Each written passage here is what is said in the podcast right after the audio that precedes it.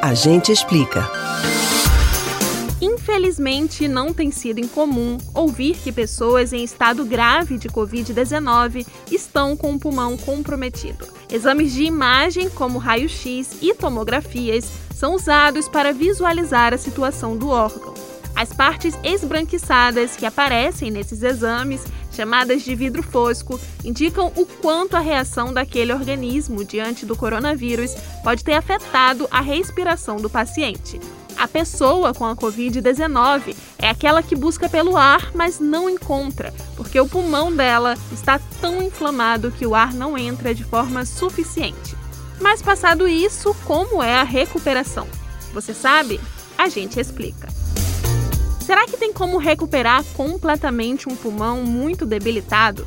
Como é esse processo e quanto tempo dura?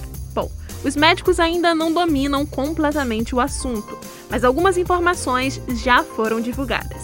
E as notícias são até satisfatórias. Para os que se recuperam da doença, somente nos casos graves, o processo de recuperação parece ser mais demorado, mas também com resultados satisfatórios.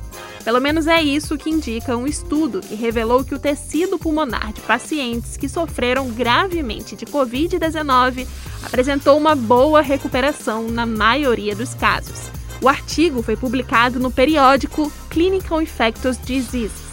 A pesquisa inclui 124 pacientes que se recuperaram das infecções agudas do coronavírus, três meses após os tratamentos.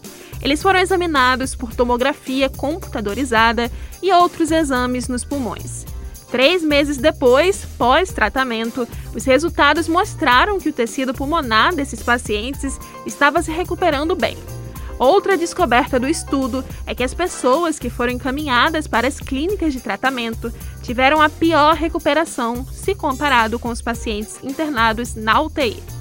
As queixas mais comuns relatadas após três meses foram fadiga, falta de ar e dores no peito. Muitas pessoas também experimentaram limitações na rotina, como uma diminuição na qualidade de vida. Em relação ao processo feito com esses pacientes, depende muito do estado de cada um. Alguns são submetidos a terapias de sedação profunda e precisam usar relaxantes musculares. Alguns precisam se submeter a uma reabilitação prolongada com múltiplas especialidades e outros melhoram aos poucos, sem muitas técnicas específicas.